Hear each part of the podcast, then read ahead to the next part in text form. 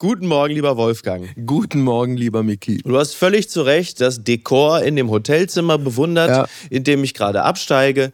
Und äh, ich möchte dich mit einem weiteren Fun Fact versorgen.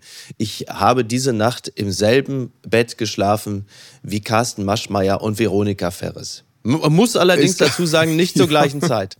Okay, und auch mit keinem von beiden. Nein, okay. weil immer mehr Pressemenschen ja aus Podcasts mit und abschreiben. Also ich möchte an dieser Stelle hochoffiziell verkünden, nein, ich habe nicht mit Carsten Maschmeyer geschlafen. Okay, ansonsten ist das Dekor irgendwie so ein bisschen orientalisch gehalten. Ja, das ja? Ja, ja, das ist absolut richtig. Es gibt schöne Vasen, von denen du mir möglicherweise eine mitbringen könntest. Das ist im Grunde genommen jetzt schon ja? ausgemachte Sache. Ich habe den Trolley extra groß gewählt. das ist also, da kannst du, also Wolfgang, da kannst du mich wieder mal, ich lasse einen Kumpel nicht hängen. Ich sag's, wie es ist. Eins ist einfach traumhaft. ja, das ist, oh, oh, Wolfgang, oh, so, oh Wolfgang. Jetzt. Mein Gott, das ist aber wirklich hier die Florian Silbereisen Moderatorische. Es ist ja wirklich traumhaft. Und mein lieber Wolfgang, das ist natürlich eine perfekte Überleitung ins Reich der Träume. Möchtest du uns heute entführen. Und zwar hast du einen Gast, der sich exakt mit Träumen beschäftigt. Professor Michael Schredel ist Schlafforscher und Traumforscher. Mhm. Er leitet das Mannheimer Schlaflabor und er macht seit 40 Jahren etwas, was ich behaupte, kein Mensch auf der Erde sonst tut. Er führt Traumtagebuch. Oh, okay. Da sind inzwischen Zehntausende von Träumen zusammengekommen, inzwischen auch katalogisiert, gibt ja die, die, die verschiedensten Träume, Albträume ja, ja. und schöne Träume, nicht so schöne Träume und so weiter und so fort. Das macht er zum einen also in mhm. einer Art gigantischem Selbstversuch und zum anderen untersucht er eben auch, wie Träume funktionieren, was die Traumforschung heute weiß, wer träumt was, träumen Frauen anders als Männer, träumen Indigene anders als Deutsche, Italiener und Spanier, sowas alles. Wow. Ja, wie spannend. Das sind ja teilweise Fragen, die man sich noch nicht gestellt hat, aber die Antworten möchte man trotzdem sehr gerne hören.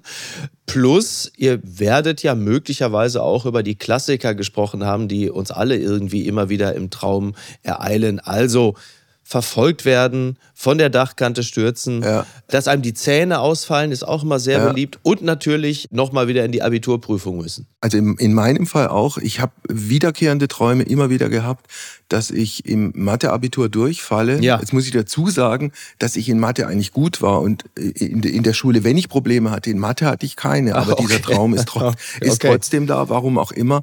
Andere Träume, also ich bin zum Beispiel im Traum schon mehrfach gestorben. Mhm. Mehrfach. Ja. Das Gute ist jetzt, dass ich schon, wenn jetzt ein solcher Traum wiederkommt, weiß ich schon während des Traumes, dass es nicht so schlimm wird ja. und dass ich wieder aufwache und alles ist gut. Ach, das ist ja interessant. Kennst du, ja, so, kennst du das? Ja, ja, ich, ich hatte das in einer etwas anderen Abwandlung. Ich bin äh, im Traum gestorben und dann bin ich auf meine Freunde so zugegangen, hab die getroffen und wusste aber, dass ich gestorben bin. Und also, also ich hatte, aber das hat wahrscheinlich auch was mit meiner Persönlichkeitsstruktur zu tun. Ich bin im Grunde genommen als eine Art Art Jesus auf meine Freunde im Traum zugegangen. Aber wer so mein, mein Schaffen in den letzten Jahren verfolgt hat, den wird das auch nicht weiter überraschen, dass ich mir diesen Status im Traum auch noch angeheftet habe. Und deine Freunde wurden dann sofort zu deinen Jüngern? Oder wie, ich denke ja, ich denke ja. Also, ja.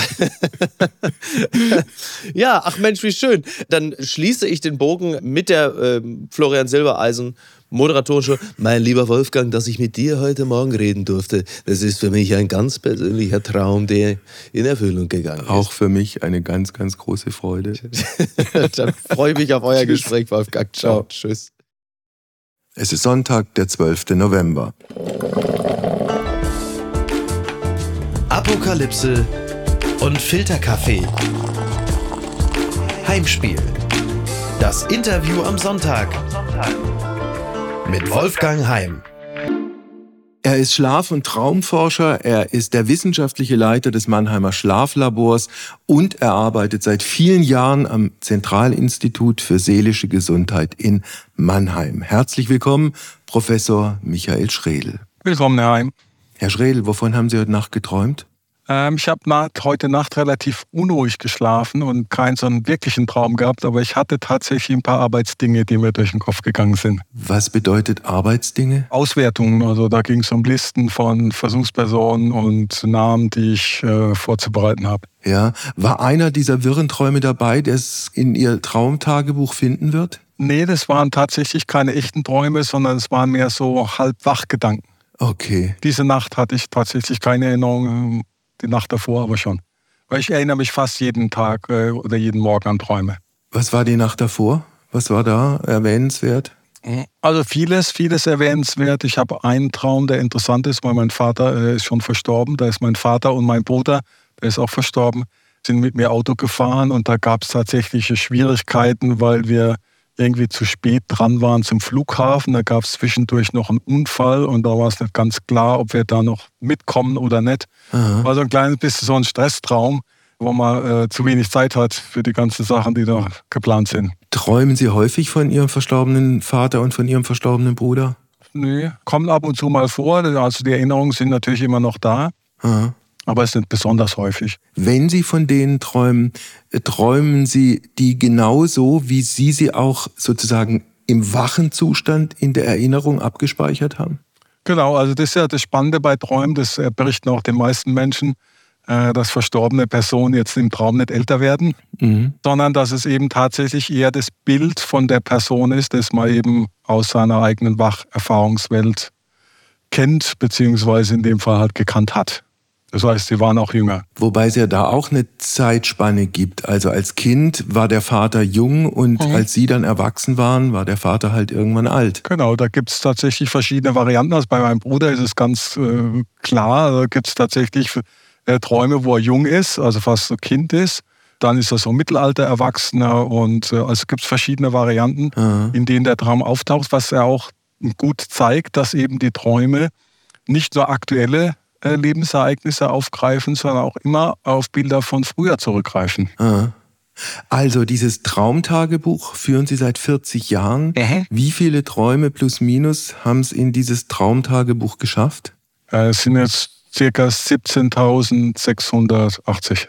Ich darf wiederholen, 17.680 Träume, ja. die Sie plus einfach minus. untereinander geschrieben haben oder entsprechend katalogisiert haben? Also ich schreibe die immer per Hand auf. Ich bin noch so ein altmodisches Fossil. Äh. Nichts mit Diktieren oder ins Handy tippen oder ähnliche Sachen, sondern die werden in Tagebücher aufgeschrieben. Also in wirklich schön, also weniger schön, weil morgens ist die Schrift nicht so super. Mhm. Aber äh, ich habe dann im nächsten Schritt, da ich ja Traumforscher bin, äh, werden die Träume tatsächlich dann in den Computer eingegeben, was viel Arbeit ist. Äh, und in eine Software, in eine Traum-Tagebuch-Software, die auch eine Verschlagwortung erlaubt. Das heißt, ich kann dann sagen, in dem Traum ist mein Bruder vorgekommen oder meine Mutter. Insgesamt hat die Datenbank inzwischen 1200 Schlagwörter. Und dann kann ich alle Träume rausziehen, die eben, wo mein Bruder vorkommt oder meine Mutter oder die Partnerin von früher oder ein Schulfreund. Ja. Das heißt, da kann ich dann tatsächlich die Träume auch nach bestimmten Gesichtspunkten direkt wissenschaftlich auswerten. Also ein Beispiel zu machen sind Schulfreunde. Und gerade bei Schulfreunden ist eine sehr interessante Sache aufgetreten, nämlich dass die selbst nach Jahren äh, immer noch recht häufig in Traum vorkommen. Also es ist nicht so, dass man denkt, oh Gott, die Schule ist ja schon ewig her. Ich habe 1981 Abitur gemacht, mhm. äh, schon lange bevor ich angefangen habe, Träume aufzuschreiben. Aber trotzdem kommen die recht häufig vor und immer natürlich auch wie damals, wie ich sie auch von damals kenne, spielen da eine Rolle im Traum.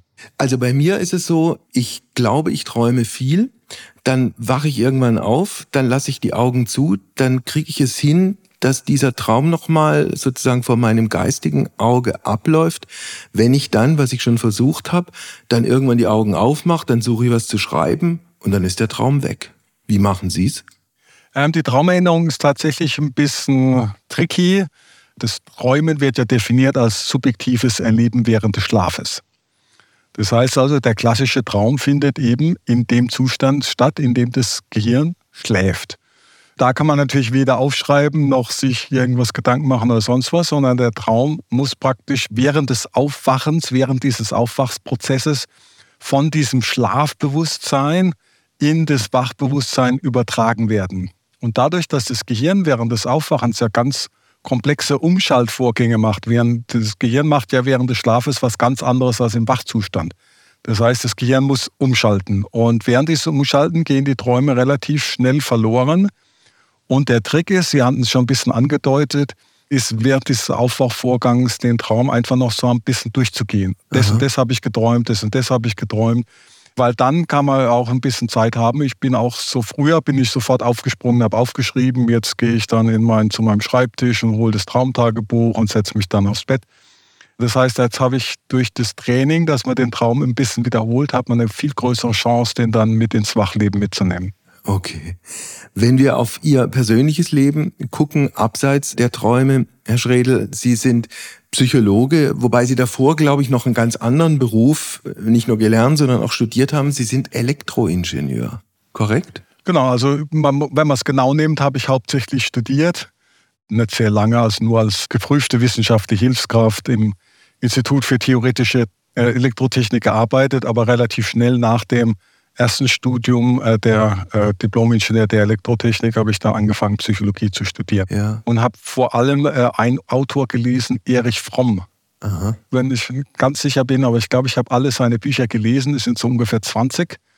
Das hat mich damals schon sehr beeindruckt. Also der Erich Fromm, kann man schon sagen, war einer der Begründer der sogenannten humanistischen Psychologie, also die so ein bisschen von der Psychoanalyse, die ja so ein bisschen ein gruseliges Menschenbild hatten, da der Mensch muss seine Triebe unterdrücken und wenn man ihn nicht reglementiert, dann wird er wild und böse und will mit seiner Mutter Sex haben und wer weiß was alles.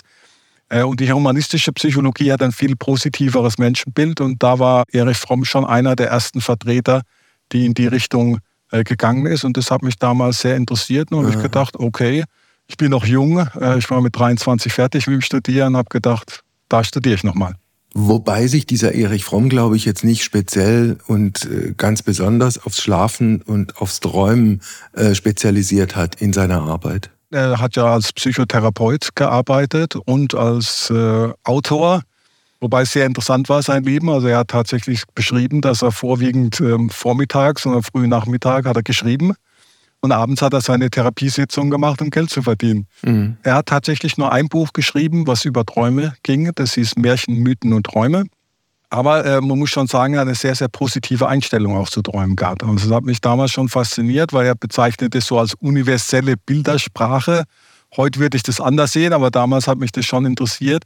Und das war auch der Grund, warum ich angefangen habe, ein Traumtagebuch zu führen, weil ich wissen wollte, wie, wie, wie Träume sich anfühlen. Also ich war einfach neugierig und hatte mich zu dem Zeitpunkt, hatte ich überhaupt keine Traumerinnerung. Also ich hatte erinnert, dass ich in der Kindheit einige Albträume hatte. Ich hatte so wiederkehrende Albträume von Fallen durch so eine komische, grünliche, glitschige Masse. Also war ein ganz sehr unangenehmer Traum. Äh, aber seit zehn Jahren ungefähr, also zu dem Zeitpunkt hatte ich überhaupt keine Träume und da hat mich einfach interessiert, wie diese Bildersprache sich denn so anfühlt. Und da habe ich dann angefangen, ein Traumtagebuch zu kaufen und seitdem äh, schreibe ich die Träume auf. Okay. Sie haben vorhin gesagt, dass Sie äh, Ihre vielen tausend Träume schon verschlagwortet haben. Nicht alle, aber die meisten. Haben Sie auch ein Schlagwort für die schrecklichsten Träume? Äh, nee, also ich habe tatsächlich keine echten Albträume. Also ich habe schon unangenehme Träume gehabt. Also einer, der mir einfällt, ich habe mal ein ein Mann, der meinen Bruder bedroht hat, mit dem Heizungsrohr den Kopf zertrümmert. Oh. Also das war, hat mir dann ein bisschen leid getan danach, aber der hat meinen Bruder tatsächlich, also äh, wollte ihn töten, mein Bruder. Also es war Notwehr in dem Sinne. Äh, oder andere, wo ich auch mal, ich glaube, ein Traum war, wurde ich mal verprügelt. Hm. Es gibt schon ein paar unangenehme Träume, aber so richtige Albträume. Äh, ich selbst bin ja auch in der Schlafmedizin unterwegs und biete auch eine Albtraumsprechstunde für Erwachsene an. Hm. So richtig echte Albträume hatte ich bisher nicht. Wobei wir das Schlafen, die Schlafprobleme und auch die Schlaftherapien auch noch ausführlich besprechen werden in diesem Gespräch, wenn ich nochmal bei den Albträumen bleiben darf. Ich hatte eine Zeit lang, das ist aber relativ lange her, äh, Träume, in denen ich getötet wurde. Ich bin mal erwürgt worden, ich bin, glaube ich, sogar zweimal erschossen worden und war irgendwann, wenn so ein Traum wiederkam, so weit, dass ich mir im Traum gesagt habe, reg dich nicht auf, irgendwann wachst du auf, und es war nur ein böser Traum. Mhm. Ja, das ist immer schade, dass man leider diese Strategie, Denkstrategie anwendet. Warum? Äh, weil, also A, es ist äh, verständlich, weil man eben weiß, es ist so ungewöhnlich, dass es ein Traum sein muss. Es hat halt nichts mit dem realen Leben zu tun. Äh, aber die geübten Personen, die wissen, oh, jetzt bin ich im Traum, jetzt mache ich mal die, jetzt mache ich das, was ich schon immer mal machen wollte. Und da ist Aufwachen das Letzte, was man machen sollte. Da kann man hochspringen, fliegen, also alles, was Ihnen einfällt. Ja, wenn man am Leben ist, aber wenn man gerade getötet wurde, kann man gar nichts mehr machen. Ja, aber die, Sie, Sie, wissen ja vorher, dass, Sie, äh, dass das, was da passiert, in dem Traum ist. Entschuldigung, Herr Schrehl, ich sehe das Mündungsfeuer und dann weiß ich, das war's. Äh, ja, ja, klar. Aber wenn Sie dann wissen, das ist ein Traum, ja. dann stellen Sie sich vor, die Kugeln gehen durch Sie durch. Also wenn Sie Matrix gesehen haben oder was okay. ähnliches, ist ja alles kein Thema. Das heißt, wenn Sie wissen, dass es ein Traum ist, dann wissen Sie, dass es Ihre Vorstellung ist. Und okay. die Vorstellung kann man mit Übung verändern. Ist ja genauso, wenn Sie tagträumen und denken, ach, das denke ich schon wieder an die, ans Büro, dann sagen Sie, okay, jetzt will ich nicht an meine Arbeit denken, jetzt will ich mal lieber an einen schönen Urlaub denken.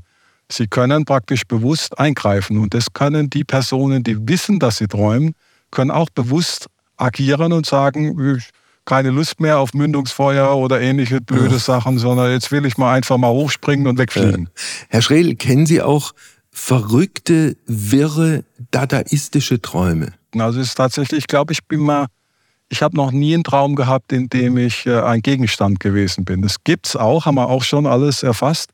Aber es kommt schon mal vor. Also ich war schon mal eine Frau oder eine andere Person. Ich weiß nicht, ob man die jetzt dadaistisch bezeichnet. Äh, ich würde die eher so als Emotions- oder Erlebnisträume bezeichnen, mhm. wo einfach die Emotionen im Traum sehr, sehr stark sind. Wie war es eigentlich als Frau? Also als Sie geträumt haben, Sie seien eine Frau und vor allem, was haben Sie als Frau im Traum erlebt? Also es war auf jeden Fall kein Sextraum, falls Sie darauf anspielen. Äh, ich meine, das wäre also nichts, also es ist noch ungewöhnlich. Also es ist tatsächlich so, dass ich dann auch relativ schnell im Traum wieder in meine eigene Rolle zurückspringe.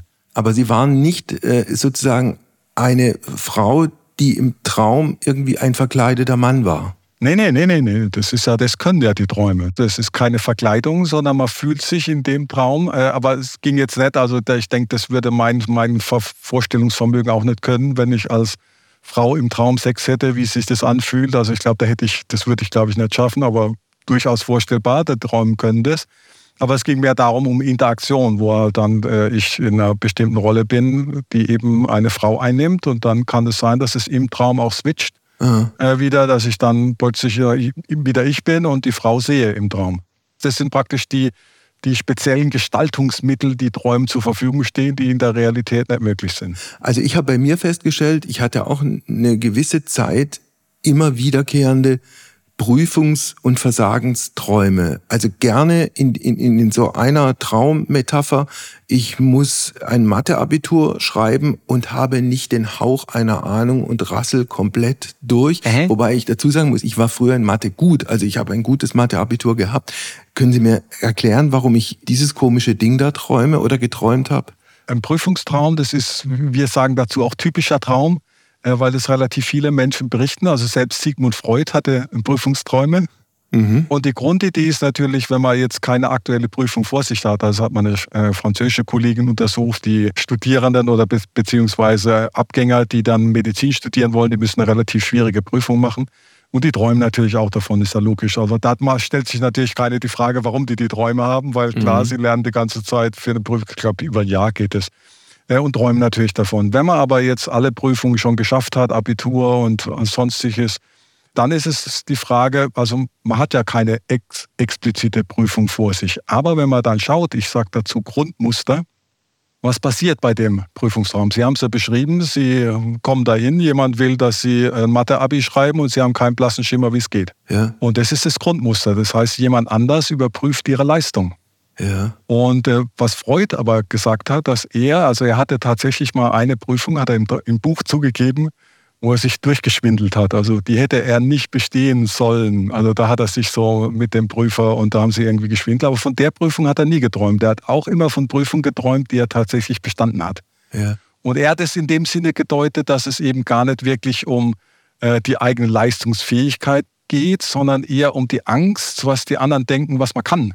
Okay. Und das sind natürlich Themen, die auch im späteren Berufsleben eine große Rolle spielen. Dann in diesem speziellen Fall könnte ich mich nicht daran erinnern, dass es sozusagen diesen realen Hintergrund gehabt hätte, aber anyway, es äh, ist, wie es ist.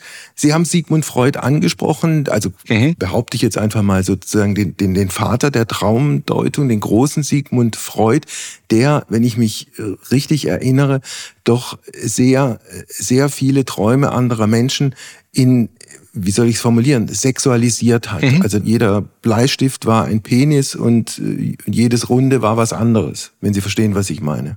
Ja, ja, klar. Gilt das heute noch oder ist das Schnee von gestern?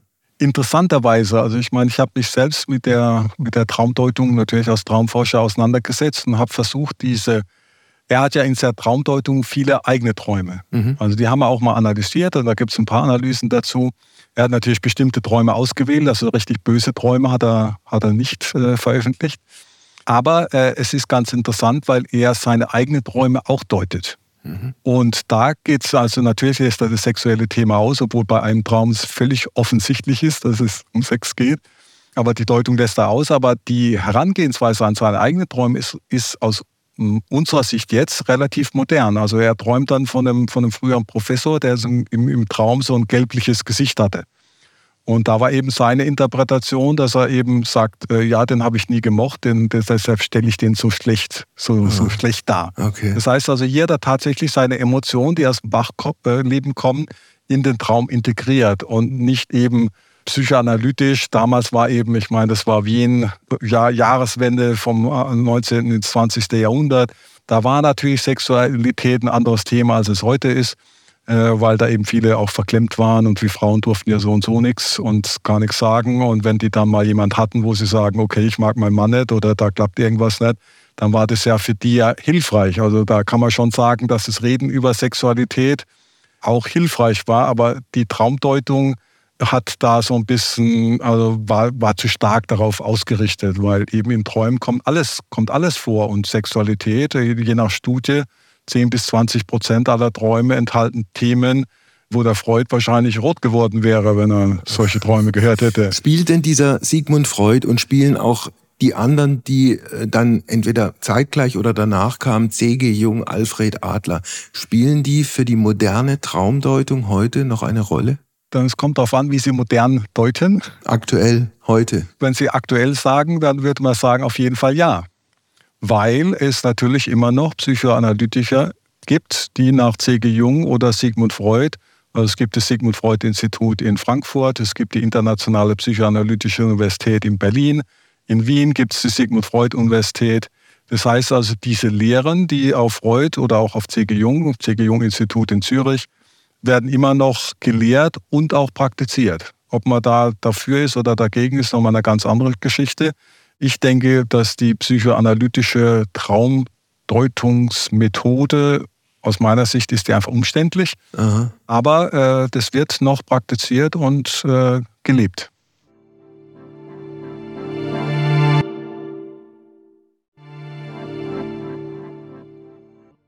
Träumt eigentlich jeder Mensch? Also das ganz, die Frage ist ganz einfach zu beantworten mit einem Ja. Äh, Träumen ist definiert als subjektives Erleben während des Schlafes. Und es gibt bisher kein wirklich stichhaltiges Argument, dass dieses subjektive Erleben irgendwann aufhört. Ja. Also dass praktisch beim Einschlafen plötzlich irgendjemand ihr Gehirn bzw. Bewusstsein ausknipst und da nichts da ist. Das wird ja auch keinen Sinn machen, weil dann könnte ich sie gar nicht mehr aufwecken. Ja, aber Herr Schredl, was bedeutet es, wenn Menschen sagen, ich träume nie? Und es gibt ja solche Menschen. Genau, also die einfache Erklärung ist, dass sie genauso wie alle anderen träumen und beim Aufwachen vergessen, dass sie geträumt haben. Mhm. Das ist praktisch eine Frage der Erinnerung. Aber diese Person kann man beruhigen. Ihr Gehirn ist nachts voll funktionsfähig und ihr Traumbewusstsein ist voll aktiv und haben, die haben genauso spannende und tolle Träume wie alle anderen. Träumen Männer anders als Frauen? Äh, also das Träumen selbst ist gleich, nur die Inhalte sind anders. Inhalte sind wie verteilt? Und zwar bei den Träumen ist es so, dass alle Vorurteile, die man hat, vollkommen bestätigt werden. Welche sind das? Äh, Männer träumen häufiger von Sex Aha. und Waffen. Und Frauen träumen häufiger von Kleidung und zwischenmenschlichen Problemen. Träumen junge Menschen anders als alte Menschen? Also auch da ist es so, dass das subjektive Erleben natürlich gleich ist, aber die Inhalte anders. Und es gibt verschiedene Studien. Eine, eine schöne Studie zeigt eben, dass die jungen Menschen, gerade wenn sie noch studieren, das sind so die Hauptversuchspersonen, wesentlich mehr stressige Träume haben als ältere Menschen, die so okay. ein bisschen gesettelt sind und so ein bisschen, also einfach so ein ruhiges Leben führen denen geht es auch im Traum äh, besser als denen, die noch so in der Berufsfindungsphase und in der Stressphase stecken. Konnte man eigentlich untersuchen, ob und wenn ja, wie Säuglinge und Kleinkinder träumen, auch unter dem Aspekt, wie wichtig Träume äh, sind für Sie und für Ihre weitere geistige, seelische Entwicklung? Also da gibt es zwei Probleme. A, wissen wir gar nicht, ob Träume wirklich wichtig sind. Da kommen wir gleich drauf zu sprechen nochmal. Und B, äh, bei den Träumen, also wenn's, wenn man Träume klar und hart definiert als subjektives Erleben während des Schlafes, da haben Sie natürlich eine riesige Schwierigkeit, den Säugling beim, nach dem Aufwachen zu fragen, was hast du denn gerade geträumt? Klar. Da kriegen Sie nicht so viel raus. Das heißt, man vermutet, dass Sie eine Art subjektives Erleben auch während des Schlafes haben, wie im Wachzustand auch. Aber wie das genau aussieht und wie sich das anfühlt, ist schwierig, weil da, es geht auch ein bisschen weiter natürlich, wenn man in die Richtung der Evolution schaut, wie sieht es bei Säugetieren aus und man sieht, dass die Hunde dann sieht, die zappeln und bewegen sich während des Schlafes. Da wird auch was erlebt. Aha. Aber man hat halt große Schwierigkeit, nicht so richtig da ranzukommen, was da genau erlebt wird. Aber man vermutet, Klar. dass da auch Erleben stattfindet.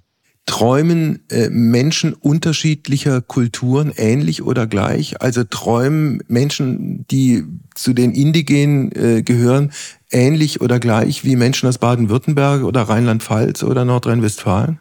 Hm, da gibt es zwei Sachen zu beachten. Also die Inhalte oder ich sage ich sag ganz gern Grundmuster, also so Verfolgungstraum oder so ähnliche Sachen, das haben die auch. Die Inhalte sind natürlich anders. Klar, ist, äh, wenn, wenn Sie jetzt in, in einem Naturvolk leben, dann kommen halt äh, wilde Tiere vor und andere Dinge, die von denen jetzt die westlichen Menschen seltener träumen. Was aber sich häufig gerade äh, bei verschiedenen Kulturen unterscheidet, ist der Umgang mit Träumen.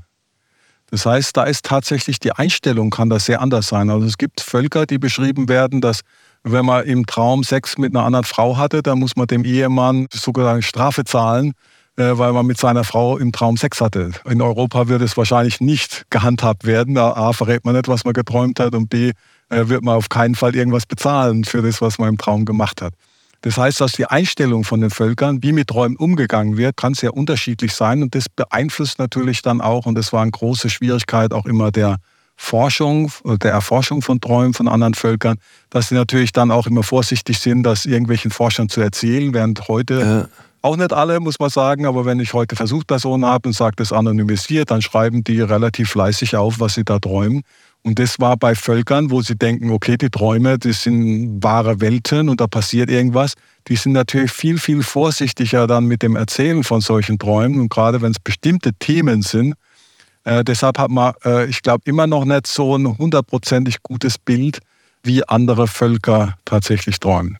Sie haben, wenn ich Sie richtig verstanden habe, vorhin gesagt, man weiß eigentlich noch gar nicht ganz genau, ob Träume tatsächlich wichtig sind. Äh, darf ich als, als vollkommener Laie sagen, für mich ist es deshalb vollkommen klar, dass Träume wichtig sind, weil Träume ja ein Stück weit auch so eine, so eine Müllabfuhrfunktion haben. Also Dinge, die einen den Tag über beschäftigt haben, tauchen dann in, in ähnlicher Form in, in, in der Nacht auf und äh, am Morgen fühlt man sich, also ich kann es von mir sagen, am Morgen fühlt man sich dann irgendwie befreit. Mhm. Keine Widerrede von meiner Seite, das ist tatsächlich auch so. Nur ist die Frage, ob die Träume das machen oder ihr Gehirn.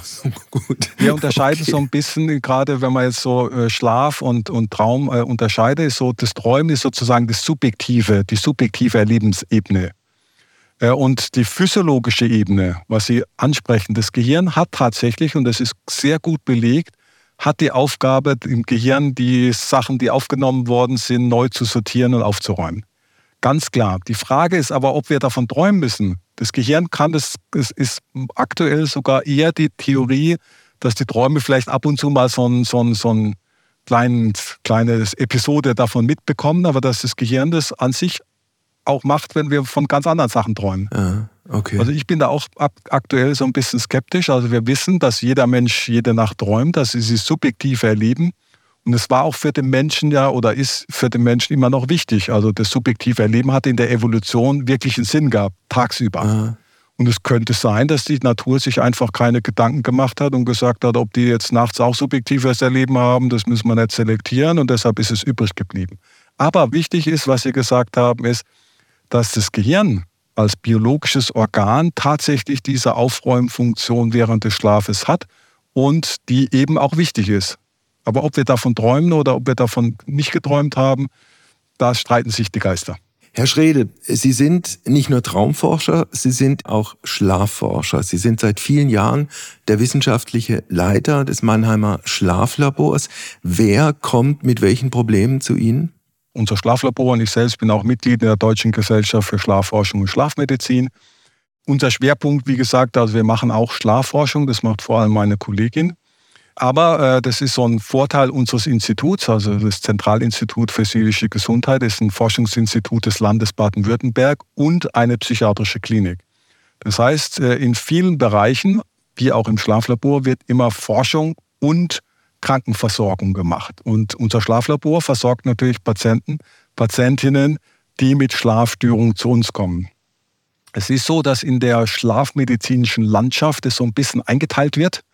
Wir haben praktisch die umgangssprachlich schnaufologischen Schlaflabore. Was heißt das? Äh, das heißt, es sind Schlaflabore, die sich vorwiegend mit Patienten, Patientinnen beschäftigen, die äh, mit Schnarchen und Atemaussetzern zu tun haben. Und in Mannheim haben wir tatsächlich auch zwei große Schlaflabore. Ich kenne die beiden Kolleginnen, Kollegen und die Kollegin sehr gut die eben vorwiegend Patienten behandeln, die eben Atemaussetzer haben und dann eben auch medizinische Behandlung brauchen, weil das verkürzt die Lebenserwartung. Und kann man das heute besser behandeln als früher? Also gerade diese Probleme, dass jemand extrem schnarcht oder diese Atemaussetzer in der Nacht hat? Schlafapnoe heißt es dann, genau. Ja. Äh, kann man sehr, sehr gut behandeln. Es gibt äh, inzwischen die voll abgefahrenen Methoden. Das Hauptproblem ist tatsächlich äh, für viele vor allem betroffene Familienmitglieder, Aha, äh, ja, die klar. Person dazu zu bringen in ein Schlaflabor, beziehungsweise man kann heute auch so ein Vorscreening beim HNO-Arzt machen, äh, zu bringen, weil die Therapie ist inzwischen sehr gut, ist ein bisschen aufwendig, gerade weil man sie, weil es halt keine Therapie im Sinne ist, dass sie wieder weggeht, sondern dass man das konstant haben muss.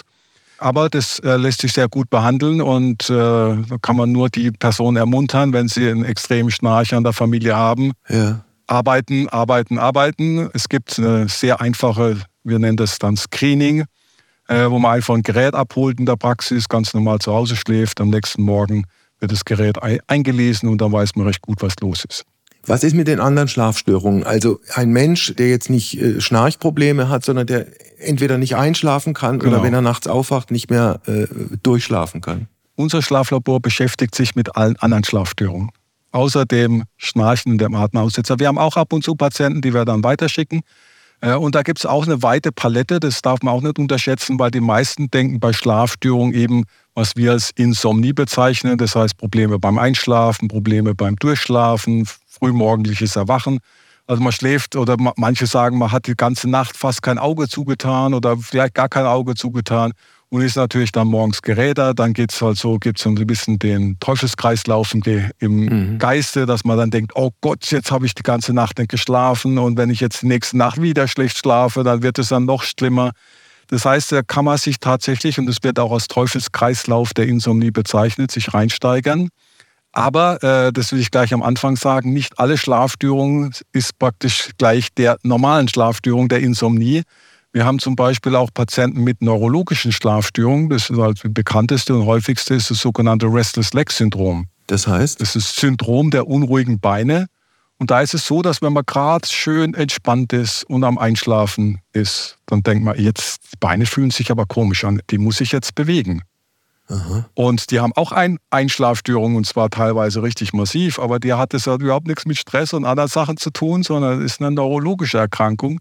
Und das ist ja gerade unsere Aufgabe unseres Schlaflabors, ist gerade zu gucken, welche Ursache hat die Schlafstörung? Ist es jetzt diese mehr insomnische Störung, muss ich dann eher eine, die Hauptbehandlung ist die kognitive Verhaltenstherapie, äh, oder muss ich jetzt Medikamente geben, weil es eine neurologische Schlafstörung ist? Und mhm. das ist gerade der Sinn äh, unseres Schlaflabors, ist eben die Diagnostik zu machen und entsprechend auch die richtige Behandlung vorzuschlagen.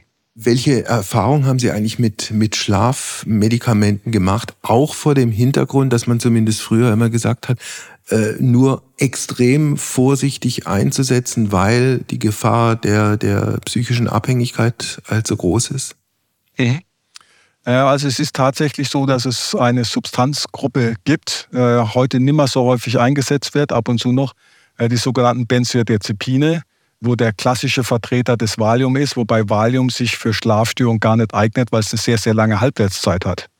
Das heißt, die Halbwertszeit liegt bei 30 Stunden, glaube ich, ungefähr. Das bringt natürlich nichts, wenn man abends was einnimmt, dann schleift, 30 Stunden schlafen, das, das bringt nichts. Das soll ja dann, und das ist das Hauptproblem bei den meisten Schlafmedikamenten, wenn sie aufwachen, soll es ja sofort aufhören zu wirken. Ja. Dann sind sie schläfrig. Ja. Das heißt, das wird im, im Fachjargon wird das als Hangover bezeichnet. Das heißt, hier hat man schon prinzipiell ein Problem, dass wenn das Schlafmedikament zu schwach ist, wacht man zu früh auf und hat gar keinen Effekt. Wenn es zu stark ist, wird man dann zu müde. Also man hat ein Problem, dass die Schlafmedikamente an sich schon nicht so gut sind. Und bei den Benzodiazepinen, das ist am Anfang in den 60er Jahren richtig hochgejubelt worden, weil es tatsächlich sehr sicher ist. Also, weil, also man hat halt keine Probleme mit Vergiftung und Ähnlichem, was frühere Schlafmedikamente hatten. Aber äh, das Gehirn gewöhnt sich daran. Das heißt, um die gleiche Wirkung zu bekommen, muss man immer mehr nehmen und wenn man es absetzt, dann schläft man richtig schlecht. Das heißt also, die Benzodiazepine haben so ein Abhängigkeitspotenzial. Das ist gar keine psychische Abhängigkeit, sondern es ist eine tatsächlich physische Abhängigkeit des Gehirns. Deshalb äh, ist es so, dass auch die ähnlichen Präparate, die heute als Z-Substanzen bezeichnet werden, also sind Benzodiazepin ähnlich, aber haben nicht das starke Abhängigkeitspotenzial, ist die Empfehlung, das nicht länger als vier Wochen einzunehmen. Aber äh, bei vielen ist es eben häufig eine chronische Schlafstörung und da ist es ein Behandlungsversuch, kann man machen. Aber nach vier Wochen sollte man sagen, jetzt muss ich was anderes tun. Und bei den klassischen Schlafstörungen ist es auch tatsächlich so, dass in allen Schlafgesellschaften weltweit das Therapieverfahren der ersten Wahl ist die sogenannte kognitive Verhaltenstherapie oder umgangssprachlich auch als Schlaftraining bezeichnet. Wie geht es? Eine Kurzform, eine Kurztherapieform, wo es tatsächlich darum geht, die eigene Fähigkeit zu schlafen zu trainieren. Und eines der wichtigsten Bausteine, die nennt sich äh, Schlafrestriktion oder Bettzeitrestriktion. Das heißt, da wird vorübergehend die Bettzeit auf fünf Stunden oder sechs Stunden reduziert. Ähm, das machen viele Patienten auch von sich, haben das schon mal ausprobiert, aber das Problem ist, das muss man über mehrere Wochen lang durchhalten. Weil dem meisten ist natürlich so, wenn man jetzt nur fünf Stunden im Bett liegt, da ist man tagsüber ziemlich groggy und müde. Aha. Aber wenn man das länger durchhält, dann lernt der Körper, okay, von 1 bis 6 Uhr darf ich schlafen und sonst bin ich wach. Und dann, wenn der Körper das gelernt hat, das ist praktisch das neue Verhalten, dann wird die Bettzeit wieder verlängert, langsam, Stück für Stück. Also das ist ein Modell, das Sie gerade skizziert haben, mit dem man äh, durch die Bank gute Erfahrungen gemacht hat? Also meine Kollegin hat äh, über lange Jahre, ich war bei der Auswertung mit beteiligt, äh, Kleingruppentherapie gemacht. Meistens sind es sechs bis sieben Sitzungen, die ausreichen, wo die Patienten, Patientinnen kommen. Äh, dieses Therapieprogramm dann eben, also das eine Methode gibt es natürlich noch mit Entspannung und Denken, Schlafgedanken, Umgehen und so weiter. Das spielt auch noch eine Rolle. Aber bei ihr kann man sagen, wir haben die, ich habe ja die Daten ausgewertet, 85 Prozent haben gut profitiert von dem Programm. Das ist eine sehr stabile und Zahl. Auch, wenn sie, auch wenn sie langjährig davor Schlafstörungen hatte. Das heißt, die Grundidee ist, die Menschen anzuregen, ihre eigene Schlaffähigkeit wieder zu üben und zu trainieren. Wie wichtig ist die richtige Schlafhygiene? Also äh, sich nachts äh, oder vor dem vor dem zu Bett gehen nicht mit mit ich weiß nicht was allem zuzuballern oder dann auch, wenn man nachts mal aufwacht, nicht sofort wieder äh, das Licht anmacht, um zu lesen, weil man sowieso subjektiv der Meinung ist, nicht mehr einschlafen zu können. Mhm. Also es gibt verschiedene, äh, wir nennen das dann Schlafhygieneregeln. Ich sage mal, dass die zwei wichtigsten Bausteine für guten Schlaf ist ein regelmäßiger Schlafwachrhythmus mhm. und das zweite, ich nenne es geistige Entspannung, weil wir haben im Deutschen so ein bisschen das Problem, dass äh, manche Leute gerne von Abschalten sprechen. Ich kann nicht abschalten. Äh, und glücklicherweise geht es auch nicht. Also kein, kein Mensch kann abschalten, sondern es geht darum zu lernen, alle Gedanken, die vorhanden sind, entspannt zu beobachten. Und das ist praktisch, was manche Leute tatsächlich gerade in diesem Kontext mit abschalten. So, wenn ich irgendwas denke, dann kann ich nicht einschlafen. Dieser Gedanke ist falsch, sondern die Grundidee ist, dass es nicht das Denken an sich ist, sondern die Anspannung, die hinter dem Denken steht. Und wenn ich lerne, alle Gedanken, die vorhanden sind beim Einschlafen, beim nachtlichtlichen Aufwachen, einfach so zu nehmen, wie sie sind, dann wird das Schlafen schon deutlich besser. Und äh, was wichtig bei der Sache ist, ist, dass eben dieses Beobachten, entspannte Beobachten von Gedanken, das muss äh, geübt werden. Also da hilft alles nichts. Es ist nicht so, dass man es einmal kapiert hat, okay, ja, ich beobachte jetzt meine Gedanken entspannt, okay, das ist, kann ja nicht so schwer sein. Das ist wie Fahrradfahren. Also man muss es einfach regelmäßig machen, damit sich das so verinnerlicht und es auch gelingt. Weil das ist bei Wenn Sie an Urlaub denken, da ist das entspannte Beobachten kein Problem. Wenn Sie aber an den nächsten Tag denken, dass der Chef auf den Tisch klopfen könnte, ja. dann wird es mit dem entspannten Beobachten schon viel schwieriger. Das heißt, es ist eine Fähigkeit, die geschult werden kann. Und wenn man da sich geschult hat, äh, kann man tatsächlich viele der Schlafsachen relativ gut angehen und äh, entspannter sehen. Das heißt, zulassen ist in jedem Fall besser als dagegen ankämpfen.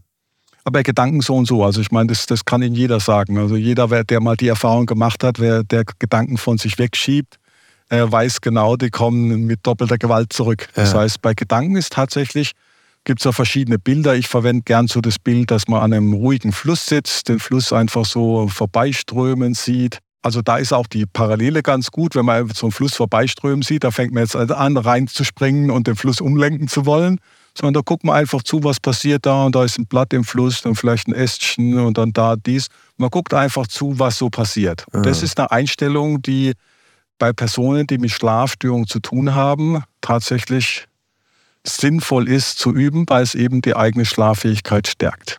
Eine Frage habe ich noch, Herr Schredel, nicht das Schlafen, sondern die Träume betreffen. Sie sind jetzt nun ein so geübter Träumer mit Ihrem Traumtagebuch von, wie viel waren es? 17.680 Träumen, ja? Genau. Sind Sie so gut, dass Sie uns schon prognostizieren können, was Sie in der kommenden Nacht träumen werden? Na, ein Glück kann ich das nicht. naja, ich meine, das, das wäre ich meine, das wäre völlig langweilig. Nee, nee, das, also ich meine, das ist, also es, es wäre wär genauso, wie wenn Sie sagen, äh, Sie wissen, was morgen an Ihrem Tag passiert. Ich meine, bei manchen Sachen weiß man es, dass man essen geht und dies oder jenes. Mhm. aber es passiert natürlich im Wachleben genau immer wieder und glücklicherweise überraschende Dinge. Bei den Träumen würde ich sagen, ist es noch stärker ausgeprägt, weil da es ist ja nicht so, dass ich die alltäglichen Dinge, das ist auch ganz spannend, das ist auch eine Erkenntnis von meiner, was ich vorangetrieben habe durch die Analyse dieser langen Traumserie, ist, dass so alltägliche Dinge wie Zähneputzen oder eine Stunde beim Arzt sitzen und warten oder drei Stunden lang Zugfahrt, ich meine, sowas träumt keiner. Das, man, man sitzt zwar mal im Zug, aber dann geht es schon wieder weiter oder man ist mal beim Arzt und dann geht es auch schon wieder weiter. Das heißt, diese alltäglichen Dinge, die sich ja auch im normalen Leben, da ist schon ein Wiederholungsfaktor da. Uh die spielen im Traum nicht so eine Rolle. Das heißt, die Träume sind in der Regel viel kreativer als äh, das eigene Wachleben. Und ein in Ihrem Fall sehr persönliches Fazit Ihrer eigenen Traumforschung und Traumdeutung ist, Zitat, Schredel, wer seine Träume versteht, lebt glücklicher. Ähm, das kann man immer sagen, das kommt gut an und es macht einfach Spaß. Also ich habe, äh, ich bin jetzt nicht so jemand, der sagt, man muss jetzt mit deinen Träumen arbeiten und da Psychotherapie und was alles. Mhm. Sondern ich finde, Träume sind an sich einfach diese kreativen Geschichten in der Nacht. Das ist einfach eine Bereicherung. Das ist einfach lustig und manchmal natürlich auch problematisch. Also es gibt ein Querbeet. Aber es ist eine Bereicherung, weil da gibt es nochmal einen Input von einem anderen Bewusstseinszustand. Äh, und bei dem Input ist eben auch interessant, dass die Träume sind eben haben eben was mit mir zu tun. Also ich träume nicht irgendwelche Träume von anderen Leuten, sondern das sind die Themen, die mich beschäftigen, ah. aber in einer kreativen Weise. Und ich finde, es macht einfach Spaß. Dann freuen wir uns gemeinsam jeweils auf unsere kommenden Träume. Vielen Dank, Michael Schredel. Alles Gute. Ihnen auch alles Gute und schöne Träume. Heimspiel. Apokalypse und Filterkaffee ist eine Studio Bummens Produktion mit freundlicher Unterstützung der Florida Entertainment. Redaktion Wolfgang Heim. Executive Producer Tobias Baukage. Produktion Hanna Marahiel. Ton und Schnitt Mia Becker.